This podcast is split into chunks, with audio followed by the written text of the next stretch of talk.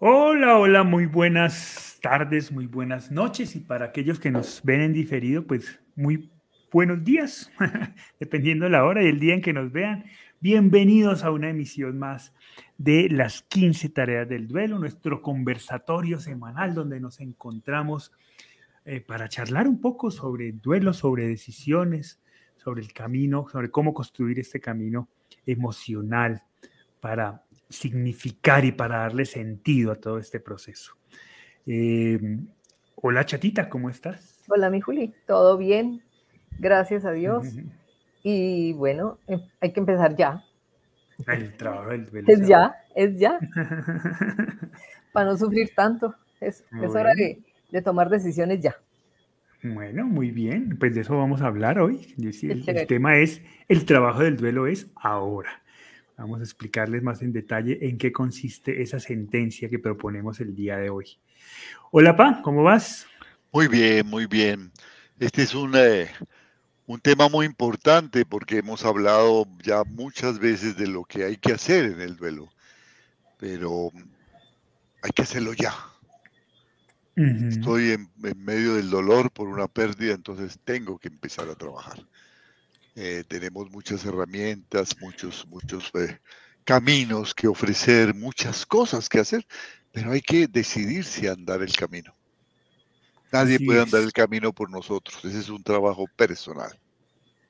Muy bien, muy bien, pues de eso vamos a hablar el día de hoy. Un saludo para Adriana Paredes y para Enidia Hernández, que nos saluda desde Puerto Rico, Adriana desde México. Y quiero comenzar esa primera sección que siempre tenemos en los conversatorios, que es como un dar contexto de lo que nos vamos a referir. Quiero comenzar precisamente con el comentario que nos comparte Adriana Paredes. Y quiero que de ahí comencemos a construir lo que estamos proponiendo el día de hoy. Adriana nos dice, hola desde la Ciudad de México, gracias por su acompañamiento en este proceso tan complicado. Estoy en duelo por mi mamá, y a veces siento que no, lo que no lograré volver a ser feliz. Ella me hace falta. Y chatita, antes de darle la, la, palabra a mi padre, ¿tú alguna vez sentiste que no, que no ibas a salir de esto? ¿Que no ibas a volver a ser feliz? No, por Dios. Yo, yo, e, era tal el dolor que yo tenía que salir de ese dolor. Eso no quería decir que yo fuera, ya, ya no pasó nada, ya, bueno, se murió Alejandro y, ya, ¿qué, podemos hacer? No, eso no, pero es que el dolor era tan gigante que yo dije, yo no puedo con este dolor. Y así, entonces por eso fue tan rápido que empecé a tomar decisiones y, es, muy importante eso de, eh, ellos siguen eh, allí cuidándonos, ellos siguen acompañándonos, pero tenemos que salir de ese dolor para poder entender las cosas, para poder estar con ellos presente, para poder sentir su compañía, para sentir muchas cosas que uno, si, si se queda con el dolor, no las va a sentir. Entonces, lo que más recomiendo yo a todos los que me escuchan y, y, nos, y nos siguen es eso, tomen decisiones ya, es ya, pero eh, hay que quitar el dolor para poder pensar con cabeza fría y y, con, y con tranquilidad y con todo el amor del mundo hacia nuestros seres amados. Va, pues entonces ahí con, con, referencia a lo que nos dice la chata, comencemos entonces a dar contexto. ¿A qué nos referimos? ¿Cómo así que el trabajo del duelo es ahora? Como si eso fuera tan fácil, ¿no? ¿Cómo, cómo es eso posible? Sí, es un trabajo y como tal, pues, pues no es sencillo. Ningún trabajo es sencillo, por eso a uno le pagan cuando está realizando un trabajo. Pues todo trabajo requiere un esfuerzo y el trabajo de duelo no es una excepción. Y también recibe uno un pago por eso, pero hay que realizar el trabajo. De tal manera que hay una cosa muy importante, ¿no? Cuando uno tiene un duelo reciente, la primera pregunta es, ¿qué hago? ¿Qué hago? ¿Qué hago con esto? ¿Qué hago? Esa es una buena pregunta porque hay momentos y de acuerdo con las personalidades o con algunos eh, trastornos adicionales al duelo, es posible que uno ni siquiera se haga esa pregunta, sino que entre como en un shock totalmente anestesiado, aislado de la vida. Pero cuando uno se pregunta, ¿qué hago? ¿Qué hago? Viene inmediatamente una segunda pregunta. Yo no puedo con este dolor. ¿Qué fue lo que se preguntó la chatita? Yo no puedo con este dolor. Entonces, si yo no puedo con este dolor, tengo que pedir ayuda. Es la consecuencia inmediata. Si yo no puedo con este dolor, tengo que pedir ayuda. Y hay una razón por la cual yo puedo pedir ayuda. Y es que yo veo que el mundo sigue. Y hay muchas personas que han vivido el dolor y lo están viviendo conmigo. Es posible que mi misma familia, en el vecindario, entre mis amigos, hay personas que han vivido un dolor semejante al mío, al que estoy viviendo en este momento. Todos los dolores son diferentes y sin embargo están vivos. Siguieron la vida. Entonces debe haber una, un camino. ¿Qué encontraron ellos? Entonces una cosa es decir, yo no puedo con este dolor y otra cosa es decir, yo no puedo solo con este dolor. Generalmente solos es muy difícil. A pesar de que el duelo no es una enfermedad, el duelo no es una patología, es un momento de la vida muy difícil, porque significa todas las reacciones que tenemos ante una pérdida significativa. Hemos perdido a un ser querido, hemos tenido una pérdida que es importante para nosotros y que ha transformado completamente el sentido de nuestra vida. Entonces hay razón para sentirnos descontrolados, para decir, ¿qué hago con este dolor? E inmediatamente decir, solo no puedo. E inmediatamente decir, por favor, ayúdenme. Ese es un proceso que, tenemos que trabajar o, hacer eh, reflexionar a la persona que está en duelo para que lo trabaje. Ese proceso, que es relativamente simple. ¿Qué hago? Por favor, ayúdenme. Solo no puedo. Ayúdenme. Ese es el primer paso. Esa es la primera pregunta. Cuando uno no se hace esa pregunta, pues es muy difícil. Porque la persona está totalmente anestesiada, está en un shock tremendo, no se ha dado cuenta de lo que le está pasando en la vida, está como un zombie. Pero si no lo está, esa es la pregunta Por favor, ¿qué hago? No puedo con este dolor, solo no puedo. Por favor, ayúdeme. Una vez que se ha hecho esa esa pregunta, pues lo lógico es dejarse ayudar. Dejarse ayudar, porque uno lo pidió. Entonces vienen personas a ayudar. Algunos son especialistas porque uno los buscó, otros son personas simplemente que lo aman a uno, que lo respetan, que lo quieren y que se acercan con su propia manera de ver las cosas, con su propio estilo, a responder ese llamado. Por favor, ayúdenme. Amigos, algunos dirán cosas muy sabias, otros dirán cosas muy tontas, otros dirán cosas que hasta nos ofenderán, pero es la respuesta a esa pregunta, a ese llamado. Por favor, ayúdenme. Vienen las personas a ayudar y la tristeza que sentimos y que expresamos invita a esas personas a ayudar. Cuando uno ve a una persona triste, se siente invitado a acercarse, a limpiarle sus lágrimas, a, darle un abrazo, a acompañar ese momento. Entonces, hemos invitado a esas personas y hay que dejarse ayudar. Por consiguiente, lo segundo es no aislarse. Es una tentación muy grande. Como este dolor es tan grande y creo que no tiene solución, me aíslo ¿Te aíslas a qué? A morirte con tu dolor. A rumiar, a repetirte todos los, a cada momento, este dolor no tiene solución, me voy a morir. Este dolor es muy grande, no voy a poder. Ya sabes que no vas a poder. Ya dijiste, ayúdenme. Entonces deja que te ayuden. No te aísles, por favor. Claro, solos no podemos. No podemos. Si no permitimos eso, viene inmediatamente la victimización. Cada vez que hablamos, nos hablamos a nosotros mismos nos estamos diciendo somos miserables, la vida no tiene sentido, ya no puedo con este dolor, me voy a morir de este dolor. Y todo lo que decimos refuerza y refuerza y refuerza. Y a fuerza de, de decirlo, acabamos convenciéndonos de que eso es así. Pero no es cierto. El dolor es algo que acompaña al mundo, es la textura de la vida.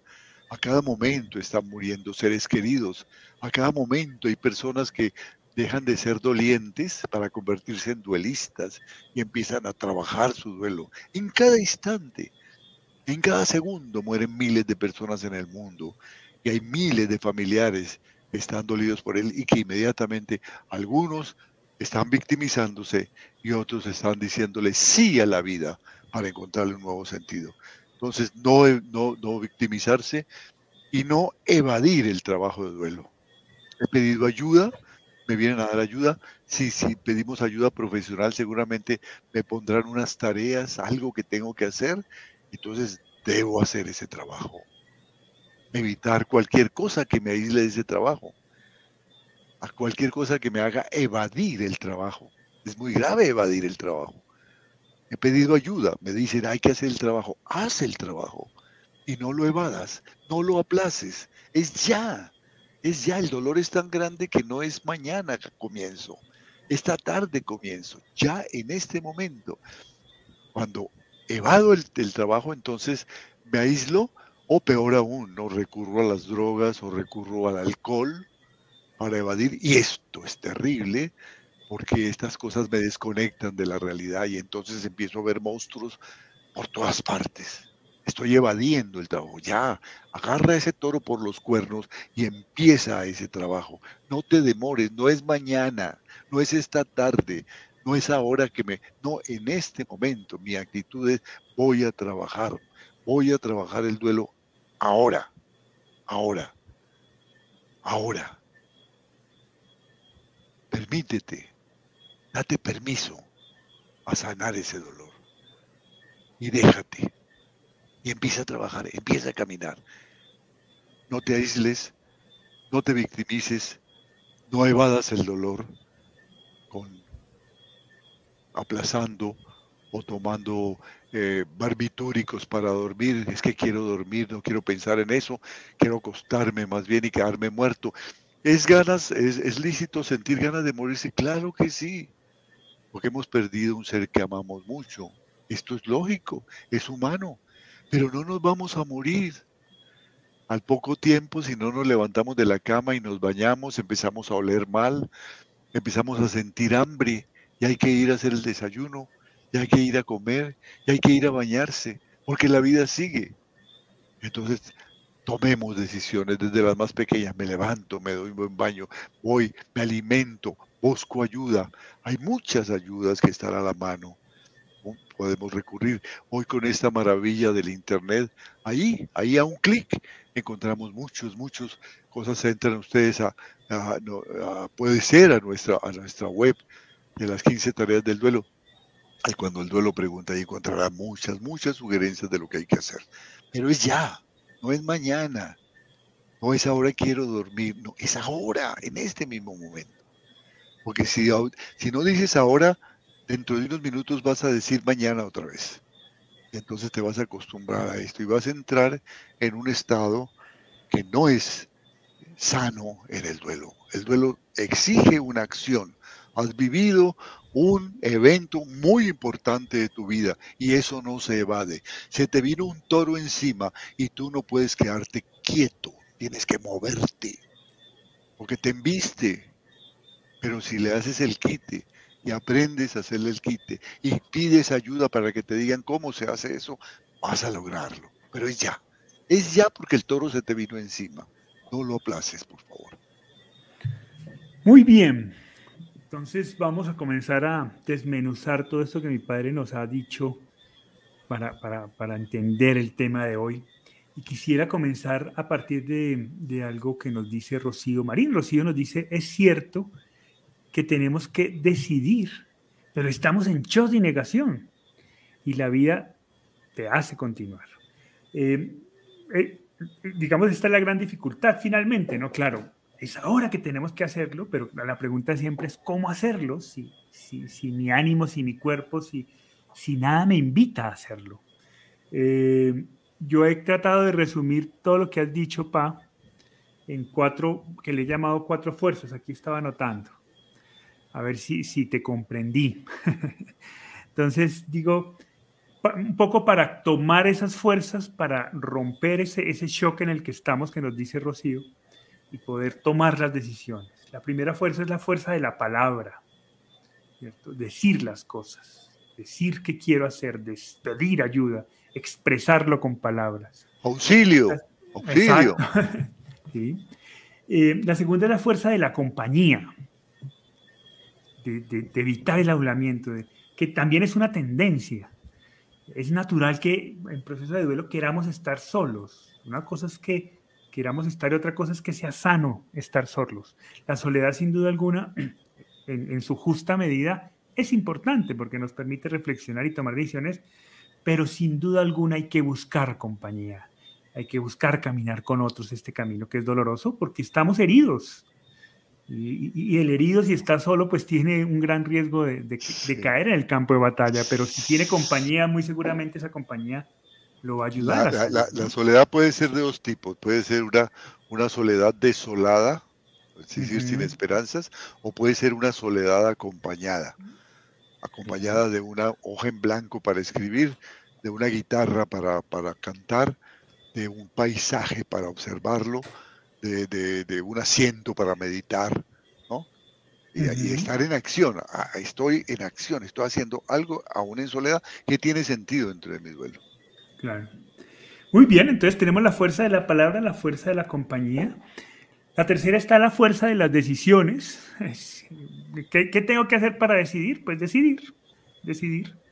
Al principio será muy difícil, entonces arranca por decisiones aparentemente fáciles en la cotidianidad, en situaciones normales que hoy se tornan complejas, pero decisiones pequeñas. Levantarse todos los días es una de ellas, bañarse es una de esas, arreglarnos, esas pequeñas decisiones. Alimentarse. Eh, exacto, alimentarte. Y cuando sepas que eres capaz de tomar decisiones, vas a ver que vas siendo capaz de tomar decisiones cada vez más grandes.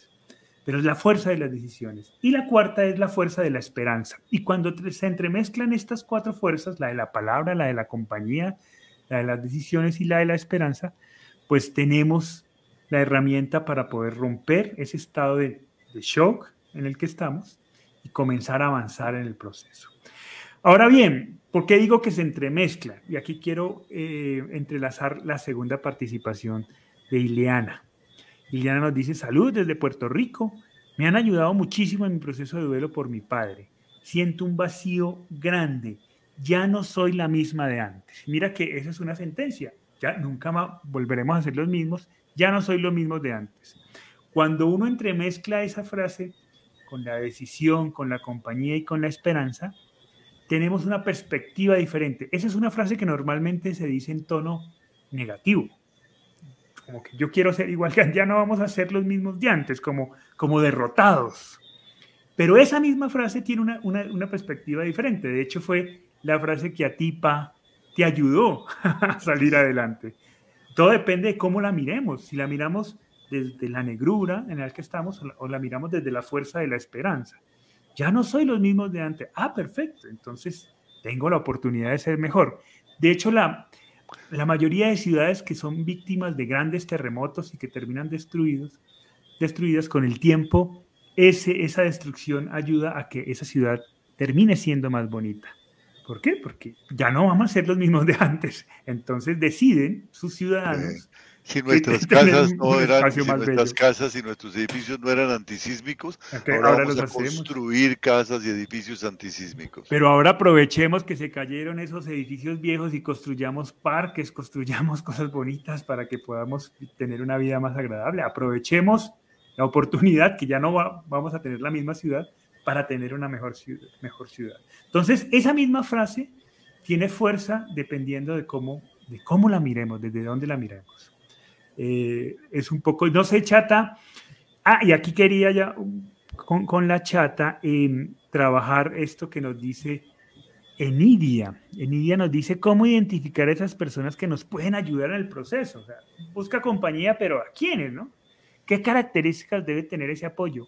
¿Quiénes te ayudaron a ti, Chat? Bueno, eh, el, los grupos de apoyo, la necesidad de, hacer algo por, por, por, alguien y que alguien hiciera algo por mí, fue eh, esa búsqueda que tuvimos eh, durante un tiempito y fue precisamente lo mejor que pudimos hacer y formar los grupos de apoyo. Definitivamente escuchar a otras personas que han pasado por lo mismo que uno ha pasado es muy importante porque uno a uno le pasan las cosas y uno cree que solamente en la vida nos está pasando a nosotros. Y el hecho de ver que hay otras personas que están pasando por lo mismo y todas las cosas que han hecho para poder salir y, y todo su progreso, es conocer su progreso es muy importante eh, para uno, porque uno se da cuenta que, que sí se puede salir. es que uno en esos momentos cree que, que se va a morir y que es el, el, único en la vida que está pasando por eso y, y, debe aprovechar esa experiencia de los demás para poder, para poder seguir adelante y poder tomar también eh, decisiones que otros han tomado y que les ha servido. Entonces, eh, a mí eso me parece muy importante y el, y el amor de los amigos y, el, y la escucha de, de, de, la familia. Y eso es, eso es definitivo, ya, ya con eso y, las, y la necesidad de salir del dolor de uno, eso ya es suficiente para uno poder seguir adelante. Es, es, es difícil, no es fácil hacer todas estas cosas, pero tenemos la seguridad y la experiencia de tantos años y de tanta gente que ha podido salir adelante con casos terribles peores que los de uno. Y, y, eso es una cosa buena, porque, porque uno dice, bueno, pero mire, e, el caso de esa persona es, es peor que lo, que lo que me ha pasado a mí. Y mire la calidad de persona que es, y mire cómo salió adelante, y vea que sí se puede. Entonces, eso es muy importante, la familia, los amigos y, la, y las personas que han pasado, pasado por casos eh, semejantes. Si yo quisiera resumir cuatro aspectos importantes para esa pregunta, ¿no? ¿Qué características deben tener esas personas que, realmente nos van a ayudar? En primer lugar, que sean personas capaces de escuchar con paciencia, que nos escuchen. No necesitamos al comienzo consejos, nosotros estamos expresando, estamos expresando con rabia, con dolor, con desconcierto. Alguien que tenga la paciencia de escucharlo que no empiece a darnos consejos, ni a darnos frases trilladas, ¿no? Si las dice, pues aceptémoslas con, con, con, beneficio de inventario, ¿no? Lo dicen porque quieren, quieren hacer algo y no son expertos. Si estás con una persona que, que te escucha y que sabe, él, él, va a escucharte principalmente antes de empezarte a dar consejos. Segundo, que sean personas que respeten tus ideologías, tus creencias que no busquen ese momento para inculcarte o llevarte o hacer apostolado hacia otras creencias, ¿no? A llevarte a su iglesia, a sus creencias, ¿no? O a, su, o a sus percherías, ¿no? ¿Por qué no consultas una carta astral? ¿Por qué no te llevo donde fulano de tal o donde tal eh, chamán o tal persona, ¿no? Esa. O sea, que respeten tus creencias. Eso es muy importante. Tercero, que sean personas que sean en lo posible referentes, es decir, que hayan vivido un duelo similar al que tú estás viviendo y que estén trabajando ese duelo, que le hayan dicho sí a la vida, que hayan dicho el trabajo es ahora y lo estoy haciendo y estoy trabajando por eso. Y cuarto, que sean personas que sean capaces de amar, ¿no? que hayan superado ese resentimiento, ese odio que inicialmente uno siente cuando la vida les adversa y que han decidido amar. Amar y, fíjate que muchas veces eh, uno puede confundirse y pasa muchas veces en, la, en los grupos de apoyo que las personas van eh, con el ánimo de ayudar inicialmente a otros, olvidándose de su duelo. Y realmente al comienzo ese no es el punto. Al comienzo uno va para que lo ayuden a buscar referentes, a decirle al otro, ¿cómo es posible que a ti te haya pasado esta tragedia y estés vivo y estés luchando? Cuéntame qué estás haciendo. ¿Por qué? ¿Qué estás haciendo? Uno viene en busca de ayuda. Y en la medida que le van dando ayuda y en la medida que va sanando, descubre que uno puede ayudar a otros, pero no puede invertir el proceso. Si uno está herido, no puede ayudar a sanar las heridas de los heridos. Tiene primero que ocuparse de su propia herida, ¿no? Mil veces lo hemos dicho. Si en caso de despresurización, dicen en el avión, máscaras caerán enfrente a su asiento. Si viaja con niños, póngase usted primero la máscara y después auxilie al niño. Primero yo tengo que estar bien. Yo vengo en busca de ayuda y cuando voy recibiendo ayuda y voy viendo que me hace, entonces descubro la solidaridad y puedo convertirme en una persona que ayuda a los demás, pero eso es un proceso posterior. Hay primero que buscar ayuda para uno mismo. Ese es un sano egoísmo de supervivencia. Muy bien. Em, aquí estaba leyendo las participaciones que nos han ido compartiendo y vamos a, quiero, quiero, quiero comentar em, un, comentario que nos hace Ángeles que, se convierte en uno de los obstáculos también para tomar esa decisión ahora, ¿no? Y es esa, esa rumiación, ese estar pensando en algo permanentemente que nos impide avanzar. Por ejemplo, en el caso de Ángeles, Ángeles nos dice, ¿por qué me pasa que sigo pensando, pensando y pensando en la muerte por suicidio de la novia de mi hijo que falleció hace tres meses? Lo pienso día y noche, me despierto con ese pensamiento todo el tiempo. Es esos pensamientos que, mi padre llama esa rumiación, ¿no? ¿Cómo hacemos para salir de eso? Exacto, esos pensamientos intrusivos. ¿Cómo hacemos para salir de esa trampa, papá? y comenzar a, avanzar. Lo que está haciendo Ángeles es una cosa importante, comentarlo. Decir, ah, oye, ¿por qué, ¿por qué me está pasando esto? Y comentarlo cada vez que puedo a los amigos, al terapeuta, eh, aquí en estos espacios, ¿no es cierto? ¿Por qué me pasa que sigo pensando y pensando? Cada vez que lo, lo mencionamos, va perdiendo fuerza. Cuando lo mencionamos a otros, no cuando nos lo decimos a nosotros mismos. Cuando lo decimos a nosotros mismos se retroalimenta y se convierte en rumiación. Pero cuando sale hacia otros, el otro va a decirnos algo y va a enriquecer el asunto. Nos va a decir, a ver, pero ¿por qué no te tranquiliza? ¿Por qué no te tomas, eh, que te yo, una agüita de hierba? Cualquier cosa, nos va a decir algo, ¿no? O simplemente nos va a dar un abrazo y nos va a decir, tienes que trabajar eso, pero ten mucha esperanza de que vas a salir adelante. Algo va a decir a mí también me pasó, de pronto va a comentar alguna cosa. Y ese comentario va a cambiar inmediatamente el pensamiento original intrusivo. La, característica que tienen los pensamientos intrusivos es que llegan igualitos siempre, manifestándose exactamente igual, como una copia, copia al dedillo del pensamiento original. Y se dice con las mismas palabras. Cuando se modifica comienza la sanación. Eso es lo primero.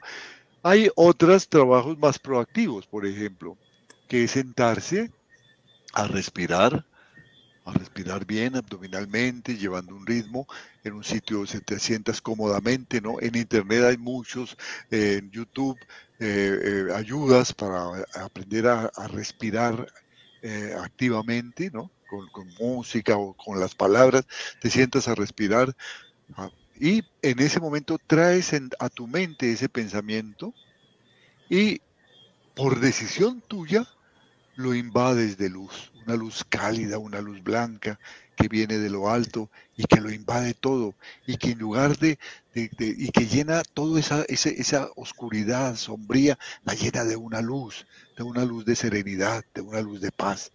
Esa, esa niña que la, la imaginas ahora la ves iluminada, ahora la ves distinta, la ves inclusive sonreír. Y haces el ejercicio, y haces el ejercicio de, sanar esto, ¿no? Hay también trabajos mucho más profesionales, como por ejemplo los trabajos que se hacen en EMDR, que se hacen con dirigidos por un por una terapeuta certificado en MDR, que es el movimiento ocular de los ojos, puede ser con de los ojos o, golpes rítmicos, para ir trayendo a la mente ese pensamiento, irlo reblandeciendo e irlo convirtiendo en un pensamiento proactivo. Eso generalmente no se hace solo. Eh, Shapiro la descubridora lo hizo sola, lo descubrió en un camino, en un andar por el parque, ¿no? Y, encontró que podía reestructurar esos pensamientos negativos.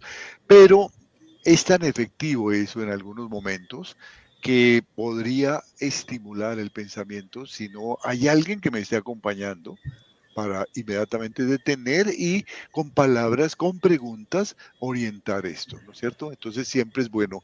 También la terapia cognitiva conductual con un terapeuta, en donde se habla del asunto y se toma una decisión, que es lo que hacemos en las 15 tareas, es muy útil para manejar ese tipo de pensamientos. Y hay otras cosas más sencillas, como por ejemplo nos comenta Bárbara Peña, dice, yo digo que es la mente loca porque nomás se repite y repite el pensamiento. Así que digo, cancelo, cancelo, cancelo. Yo le doy órdenes al cerebro y le digo, bueno, ya. Yo le digo al cerebro, ya. Pero fíjate que allí, allí, allí ya eso supone un, buen equilibrio, ¿no? Claro. Un equilibrio emocional. Es ubicar que, estamos hablando de que, ya está claro, de que, de que, todavía no lo tenemos. Viene el pensamiento intuitivo y me agobia. Pues no es tan fácil. Pero ya en la medida que vamos cogiéndole ritmo, sí, bueno, ya basta, ya basta, se acabó. Ya te hice mucho caso, te he consentido mucho pensamiento intrusivo, se acabó, ¿no? Y lo sacas de tu vida. Pero antes hay un proceso para llegar allá. ¿Tú, ¿Tú, tuviste algún, algunos pensamientos de esos intrusivos, chata, que te fregaban la vida? A mí, cuando Alejandro, seis meses antes de morir, se rodó por la, por la calera, por 60 metros, eso, eso me daba vueltas y yo me lo imaginaba rodando por ese abismo y me imaginaba cosas horribles y eso me amargaba y, le daña a uno la vida. Si uno no le para el mecho a eso, le daña la vida a uno porque no lo deja estar tranquilo. ¿Y, cómo le parabas el mecho a eso? Yo decía, ya no más, ya, ya con ponerme a, a, rumiar esto ya, ya no, no, no, saco nada, no, no se va a cambiar, el, no se va a devolver el tiempo, no va a pasar. Entonces, bueno, ya, ya pasó, no, a él en ese entonces no le pasó nada, pero todos esos pensamientos le amargan la vida a uno un buen rato. Si uno no tú los tienes una Tú tienes una estrategia que es muy efectiva para aquellas personas que son creyentes y es el rosario. a ah, ti te gusta, a ti te gusta camandulear. Sí, una vez al día. Ese ejercicio automático, pero eh, una vez al día ahora, pero yo me acuerdo que durante... Es un mantra, ¿no? es un, ejercicio de El proceso de Hugo Alejandro era... era ah, sí, cada, vez que me daba la chiripiorca me, me, ponía a rezar mi rosario. Pero ese ejercicio automático te desconectaba de ese pensamiento rumiante. Claro, claro. Otra vez en el, Eso es muy bueno. Presente. Además que te conectaba con tu espiritualidad y con otra dinámica diferente. Claro. Es para aquellos que tienen, que tienen esa espiritualidad y son creyentes, pues esa es, esa es una herramienta que pueden utilizar y que puede ser muy, muy efectiva. Quiero, quiero comentar algo que nos dice Wadis, pero antes de comentar lo de Wadis, quiero adelantarme a, parte de la respuesta con otros dos comentarios que nos han hecho. En este caso, por ejemplo, nos Consuelo. Consuelo nos dice, en el caso mío, mis mejores amigos en el duelo han sido el papel y el bolígrafo, el trabajo, la psicóloga que ya me venía atendiendo y, el legado mismo de mi mamá, o sea, sus enseñanzas. Y luego nos complementa. Ah, y la tarea que me puse de ayudar a mi padre con su duelo, pues él no pudo venir ni siquiera al funeral. Entonces, e, ese, miren que hay esa combinación bonita, de, a eso me refiero con los momentos de soledad y los momentos de compañía, ¿no? Es esa soledad que la vuelvo proactiva en donde escribo, en donde aplico las enseñanzas del ser querido. Pero al mismo tiempo es esa posibilidad de salir en solidaridad a otros que también la están pasando mal y comenzar a ayudar. Y en ese encuentro solidario comenzamos a sanar también, encontramos salidas. Entonces, miren que ese juego que nos comparte Consuelo es muy, muy interesante. Y María Angélica Rodríguez Nájera nos dice, a mí algo que me alentó cuando inicié con ustedes fue la señora chatita. Porque mi pensamiento era, me voy a morir con mi hijo, me toca a mí, no puedo con esto y siempre estoy muy agradecida. Eh, y luego nos dice, em, salvaron mi vida, yo soy vida, los amo a los tres, un padre, un hermano y una madre hermosa. Muchas gracias. Gracias, María Gracias, María Angélica. Muchas qué bueno que te haya ayudado. Entonces, mira que aquí tenemos como dos ejemplos de acciones muy concretas eh, que, que, les ha ayudado a, a, decidir, bueno, el trabajo es aquí y ahora. Teniendo en cuenta esto, Pa, quiero, quiero abordar y charlar un poco sobre, sobre lo que nos plantea Wadis, que no es otra cosa que el tema de este, de este conversatorio. Dice, muy cierto lo que dice el doctor Hugo, pero por favor díganme qué puedo hacer para quitarme el dolor de haber perdido a mi hijo de 33 años en la pandemia hace dos años y ocho meses y no haber estado eh, con él en, en sus momentos, en ese momento. En sus momentos, eh, sí. sí, Aún siento que le, aún siento el sentimiento de culpa por no haber podido hacer algo más por él nos dice Wadis. Entonces, ¿qué hago para, para, para trabajar este dolor de haber perdido a mi hijo? Pues, Wadis, en grandes rasgos, nuestra respuesta es las 15 tareas del duelo, ¿no? Claro. Pero, ¿qué, qué, qué le podemos decir a, a Wadis? Eh, para mí la pandemia eh, es para quienes fueron víctimas de la pandemia, que fue la gran parte de los seres humanos en, esta, en este momento, fue una guerra una guerra. Como cuando en la Primera o la Segunda Guerra Mundial, que ve uno las películas, los hijos se iban en tren y la mamá y el papá estaban a la novia, estaban en el andén del, del, del ferrocarril despidiéndolos, ¿no? Y llorando, despidiendo, se iban para la guerra. Era inevitable. Había que ir contra los agresores, había que ir a defender la patria, los principios, etc. Se iban para la guerra. Y una vez que se iban para la guerra, no había nada que hacer. No había nada que hacer. Fuera de, coger el rosario si eran creyentes o de orar por mis hijos que están en la guerra, no podía hacer nada. Estaban enfrentándose a un enemigo y un enemigo mortal, que a su vez también se había despedido en un andén de ferrocarril de sus padres que lo esperaban también. Ahí no había ni buenos ni malos. Había dos mundos que se estaban enfrentando de seres humanos con ilusiones distintas, dirigidos por líderes con pensamientos distintos. Y una vez que eso pasaba, no había nada que hacer. Para mí eh, la pandemia fue eso, el enfrentamiento con un enemigo que de pronto vino y, no hubo necesidad de ir a enfrentarlo al campo de batalla, sino que vino a nuestras casas. Se presentó en los supermercados, se presentó en, los centros comerciales, se presentó en las calles. Un enemigo que venía a sobrevivir él. Era un virus que necesitaba un receptor para poder proliferar.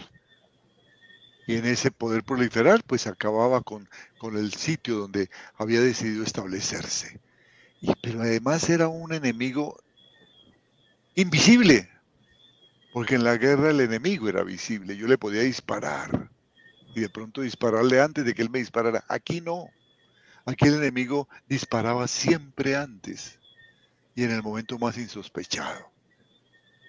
Y tercero, en la guerra cuando llegábamos heridos, había unos campamentos, unas toldas en donde atendían a los heridos y muchos de ellos podían sobrevivir porque había un hospital de campaña dirigido por médicos especialistas que atendía a esos heridos. Aquí en la pandemia no había esos especialistas porque en los hospitales no sabían qué hacer, cómo manejar ese virus. Lo único que sabían era que se estaba asfixiando y que había que entubar a las personas. Entonces, así como, como, como tú, eh, eh, no podías, no podías hacer nada por, por tu hijo de 33 años. Sí, así como Wadis no podías hacer nada, tampoco los médicos podían hacer gran cosa. Estaban descubriendo, estaban esperando que se desarrollara una posible vacuna que iba a tardar mucho tiempo, que se hizo en tiempo récord y no sabían si iba a funcionar o no.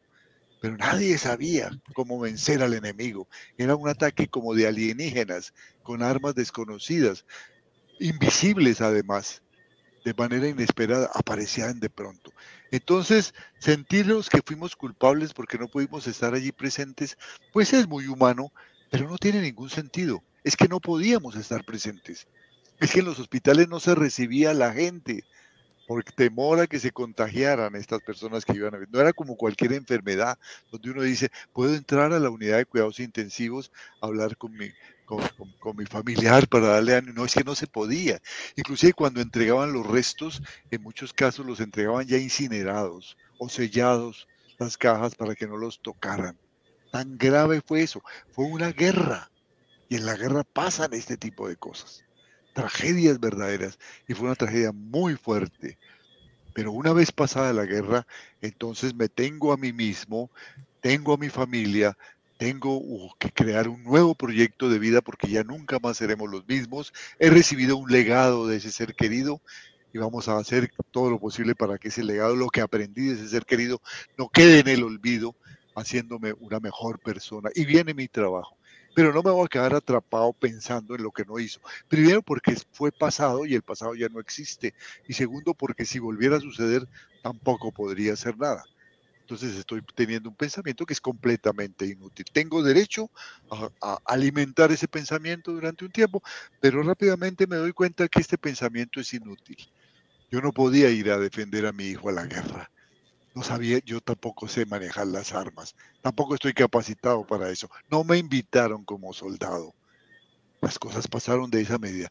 la pandemia fue una guerra contra un enemigo invisible que trajo muchos muertos y que ahora tenemos que, a partir de allí, permitir que la humanidad siga adelante y no desaparezca. Y creo que eh, partiendo, creo que el, inicio de ese proceso, Wadis, es este, es una vez, como, también le decía mi padre en un comentario anterior, ¿no? Es el que te hayas atrevido a preguntar. Todo arranca, y así arrancó este conversatorio, con la pregunta de qué tengo que hacer, en el momento en que tú tienes la capacidad para formular esa pregunta de qué tengo que hacer, quiere decir que estás interesado en hacer algo, estás interesado en tomar decisiones. Esa pregunta implica entonces acciones posteriores. Y es una pregunta de presente, no de pasado. ¿Qué, ¿Qué, tenía que hacer? Es que no tenías, no tenías nada que hacer. Tú no podías hacer nada. Eso es pasado. Ahora, ¿qué tengo que hacer ante lo que ha sucedido? ¿no? Y mira que esa pregunta que haces, eh, quiero leerla exactamente, ¿qué puedo hacer para quitarme el dolor de haber perdido a mi hijo? Fue la pregunta que mi mamá se hizo en su momento y es lo que hoy nos tiene aquí sentados. ¿Cierto? y es lo que dio, en búsqueda de ese, de qué hacer, es lo que nos ha invitado hoy a, buscar salidas y a proponer el camino que proponemos a través de las 15 tareas eh, para todos ustedes. Pero digamos que lo más importante ya ha sucedido y es que has hecho la pregunta. Ahora hay que comenzar a responderla a través de tus decisiones. Em, de pronto te puede ayudar lo que dice Rocío Marín, dice, cuando se empezaron a callar las voces de culpa y de las demás emociones, empecé a comprender las etapas y las tareas del duelo, a meditar, a escribir, a estar en un grupo donde, en, este grupo donde participo y donde me han ayudado. ¿okay? Participa en grupos de apoyo, sal a la búsqueda de, respuestas. Em, nos dice Wadis, muchas gracias por sus palabras y también a Juli. Muy bien. Abril nos dice, sí, las 15 tareas del velo. Yo también perdí a mi hijo de 27 años en septiembre de 2021. Casi de inmediato comencé a trabajar mi duelo, pero las 15 tareas fueron la culminación que me permitieron sanar.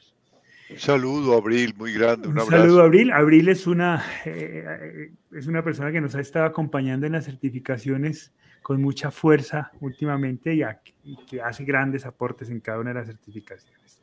Y con referencia a Abril, aprovecho el papayazo que me brinda Abril para este pequeño corte de comerciales para invitarlos a, em, a participar en la certificación internacional de las 15 tareas del duelo Justo la próxima semana comenzamos ya a cerrar las inscripciones.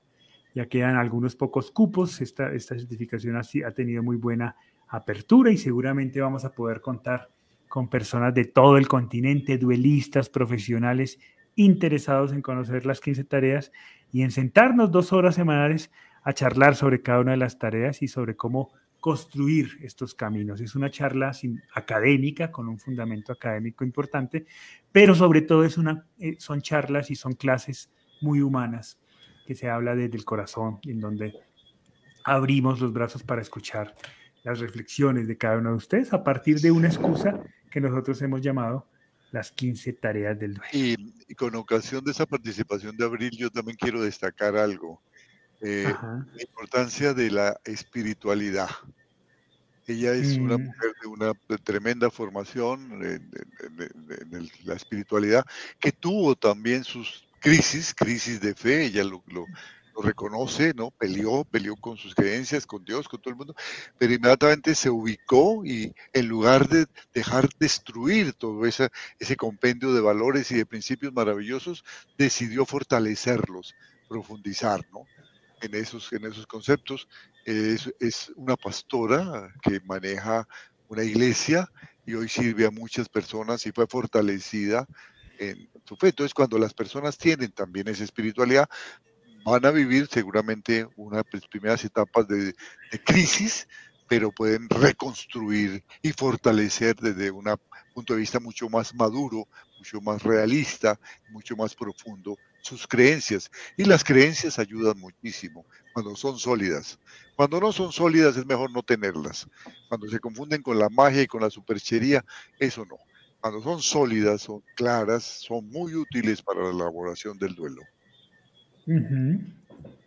Muy bien, nos dice María Adriana Ferreira, las emociones me alejaron de los sentimientos. Fue un trabajo diario empezar a decidir enfrentar mi nueva vida.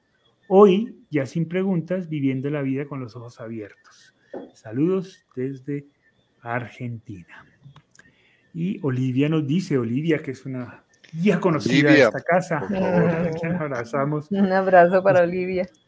Ustedes fueron mi fuerza. Para la Oli. Para la Oli. Si ustedes fueron mi fuerza cuando me mostraron que era normal todo lo que sentía hace casi dos años, cuando inicié mi duelo por la muerte de mi esposo. Y fueron también mi esperanza de volver a vivir y sonreír. Muchas gracias, Olivia, por seguir acompañándonos aquí. Chatita, eh, ¿qué te invito? Es que tú haces esa pregunta, ¿cierto? ¿Qué tengo que hacer ahora? Dices que mi papá responde la solidaridad, el amor. Amar, y servir. Aprender a amar y, servir. Ok, todo muy bonito, todo muy chévere, pero ¿cómo, se, cómo hiciste eso? ¿Cuál fue ¿Recuerdas esas primeras decisiones que tomaste? ¿Cómo comenzaste a avanzar? Pues, Cuando dijiste, o tengo que tomar esto ya, porque, digamos, tú tienes una ventaja y es que tú eres acelerada. Entonces, tú tienes plazo de pagar hasta el 15, pero si tienes la plata el primero, pagas el primero. Ah, sí, eso es así. Yo voy saliendo de todo rapidito. Pero, y eso es una ventaja en el proceso de duelo, porque no aplazas. O sea, si sabes que tienes que hacerlo, apuras el, el, bus y, lo haces. Pero, ¿qué, ¿cuál fue esas primeras decisiones que, tan difíciles en medio de todo ese proceso? Bueno, la, la, primera decisión fue volver a la casa para enfrentar todo, porque los primeros ocho días los pasé donde mi madre y yo ya en esos ocho días decía, pero yo, tengo que seguir la vida y tengo que volver a mi casa. Entonces, volver y entrar a la casa fue definitivo para empezar a tomar decisiones llorando y haciendo de todo lo que tenía que hacer, eh, lamentándome, eh, gritando, dándome contra las paredes y todo, pero fue, toma, fue tomar decisiones rápidas. Y eso sí, y no teníamos una guía, no teníamos unas 15 tareas, nos tocó empezar a construirlas y, y esa fue la experiencia hermosa de las 15 tareas, porque pudimos ver que, que, de la nada, empezamos de la nada viviendo en lo propio, con la seguridad de que eh, podemos mostrar esas 15 tareas con la seguridad y que es posible salir de ese dolor tan, tan horrible y tan, que, tan sin sentido y que le quita a uno eh, la vida que lleva siempre. Entonces, tomar decisiones rápidas como enfrentar, enfrentar la casa, enfrentar su habitación, enfrentar su ropa, son, esas cosas que, que, tan dolorosas y tan horribles que, que lo mejor es, es, salir de ella lo más pronto posible. Y con la seguridad de que uno lo hace la, la primera vez duele muchísimo, la segunda vez duele, ya va siendo menos y menos y menos. El ser humano es hermoso y es perfecto. Enfrentar sus, sus fotografías, sus videos, sus grabaciones. Todo eso, eh, eh, eh, a uno dice, no, no, no, no lo hago porque me va a doler. No, le da miedo enfrentar esas cosas, pero no, es, eso hay que vencerlo porque tarde o temprano hay que hacerlo y lo mejor es hacerlo temprano. Entonces, es ya, es, es, es, el tiempo no lo va a curar. El tiempo, e, es más, el tiempo agrava las cosas si, si uno no las digiere lo más pronto posible. Entonces, no toma las decisiones. Sí, entonces no perder tiempo. Eso no quiere decir que lo estemos olvidando o que, o que no nos duele su ausencia. No, es que es el dolor de ese sinsentido, es, es ese estado de, de como de parálisis que, que tiene uno de, de, la vida, es, es, es ver la vida horrible y el, el sinsentido de la vida. Entonces, eso hay que hacerlo rápido porque es un sentimiento muy maluco. Entonces, tarde o temprano hay que hacerlo. Entonces, ya, hagámoslo ya. En estos días hablaba yo con una persona que tiene un proceso de una, una joven que se le murió su papá, eh, y, y, ella tenía dos, dos cosas. Una eh, es que se le ha dificultado ver, ver las, las fotos y los recuerdos, y otra que teme mucho olvidar a su papá. Entonces, mira, pues está en una contradicción, ¿no? Me duele esto, pero no quiero olvidarlo, no quiero olvidarlo. Y pues claro, al principio seguramente volver a ver esa foto, pues va a doler. Pero es como cuando te partes un, un, brazo, o sea, es decir, si no lo recuperas ahora, eh, cuando la imagen es la de la dislocación del hombro, ¿no? Te disloca el hombro e inmediatamente llega alguien, incluso la misma persona, y lo vuelve a acomodar. Si eso no se acomoda inmediatamente, pues comienza a complicarse complicarse, es tomar la decisión de hacerlo. Se va paralizando. que va a doler, pero claro que va a doler, ¿cierto? Hay una herida, te acabas de hacer daño, va a doler ese volver a recuperarnos. Pero una vez lo vuelves a acomodar, entiendes que puedes, tienes la capacidad para, para seguir, para reconocer. Por eso el, el tema del conversatorio no es, no es fortuito, ¿no? El del trabajo del duelo es ahora. Las decisiones son ahora. Velas tomando. En la medida en que vaya vayas desarrollando la capacidad. Decíamos ahorita, primero decisiones quizás más suaves, más fáciles, entre comillas, y le vas metiendo complejidad al asunto. Pero toma la decisión ahora de salir de este dolor, de avanzar, de eh, enfrentar todos los demonios que se, que, se llegan en manada en el proceso del duelo, como, como qué hago con sus pertenencias, qué hago con sus recuerdos, ¿Qué hago con las culpas? ¿Qué hago con la rabia que tengo? Comienza a trabajarlo desde ya. Nos dice Amparo, Amparo, nos dice el conocer las 15 tareas del duelo ha sido una ayuda grande. Hoy en día siendo mucha nostalgia y la ausencia, pero he aprendido a hablar sobre la muerte por suicidio que al principio del duelo no lo hacía. Es sanador hablar sobre el hecho, ¿no? Esa es otra, otra, poner a rodar el cassette. Rosa González nos dice, lo más satisfactorio que se puede hacer con el dolor es convertirlo en amor, siendo empáticos, solidarios y reflejando amor para los demás. Con eso se llena el vacío que deja nuestro ser querido. Eh, muy bien, se nos acabó el tiempo. Entonces, pues recordarles a todos ustedes, quienes quieran acompañarnos en la certificación de las 15 tareas del duelo, pues nada, nos escriben ahí, estamos compartiendo en el chat eh, algunos enlaces para, para que se puedan contactar con nosotros. Inmediatamente les enviamos toda la información para que nos puedan acompañar en esa certificación. Y pues muchas gracias, chatita, por todo. A ti, mi Juli, un besito grande para ti y para todas las hermosas que nos escuchan esta noche. muchas gracias, Pa. Sí, un agradecimiento para todas las personas que nos regalaron esta horita de sus vidas y si esta ahorita ha contribuido a que lo hagan ya, en ponerse a trabajar su duelo, ay, es la mejor hora que, hemos tenido ustedes y nosotros en, mucho tiempo. Ya, el duelo es ya. Sí, antes de irnos, pa, porque Macarena acaba de escribir una, una pregunta y no quiero irme sin, sin, sin tocar esa pregunta. Eh, dice, ¿qué hago con mis ilusiones? se me han muerto cuatro hijos de semanas avanzadas de gestación y se me acaba de morir mi primer nieto de 38 semanas. ¿Qué hago con mis ilusiones? Sí, Macarena, ese es un dolor muy grande. Qué bueno que le has dado la importancia y no lo has inhibido, porque muchos te dirán pues que estaban en gestación y van a minimizar. Este es un duelo que muchos quieren ignorar. Qué bueno que le has dado importancia qué bueno. Pero las ilusiones van por otro lado. Las ilusiones siempre, siempre existen, porque las esperanzas siempre existen. Y las ilusiones pueden crearse sobre muchos otros seres humanos que están esperando que nosotros les demos amor. ¿no?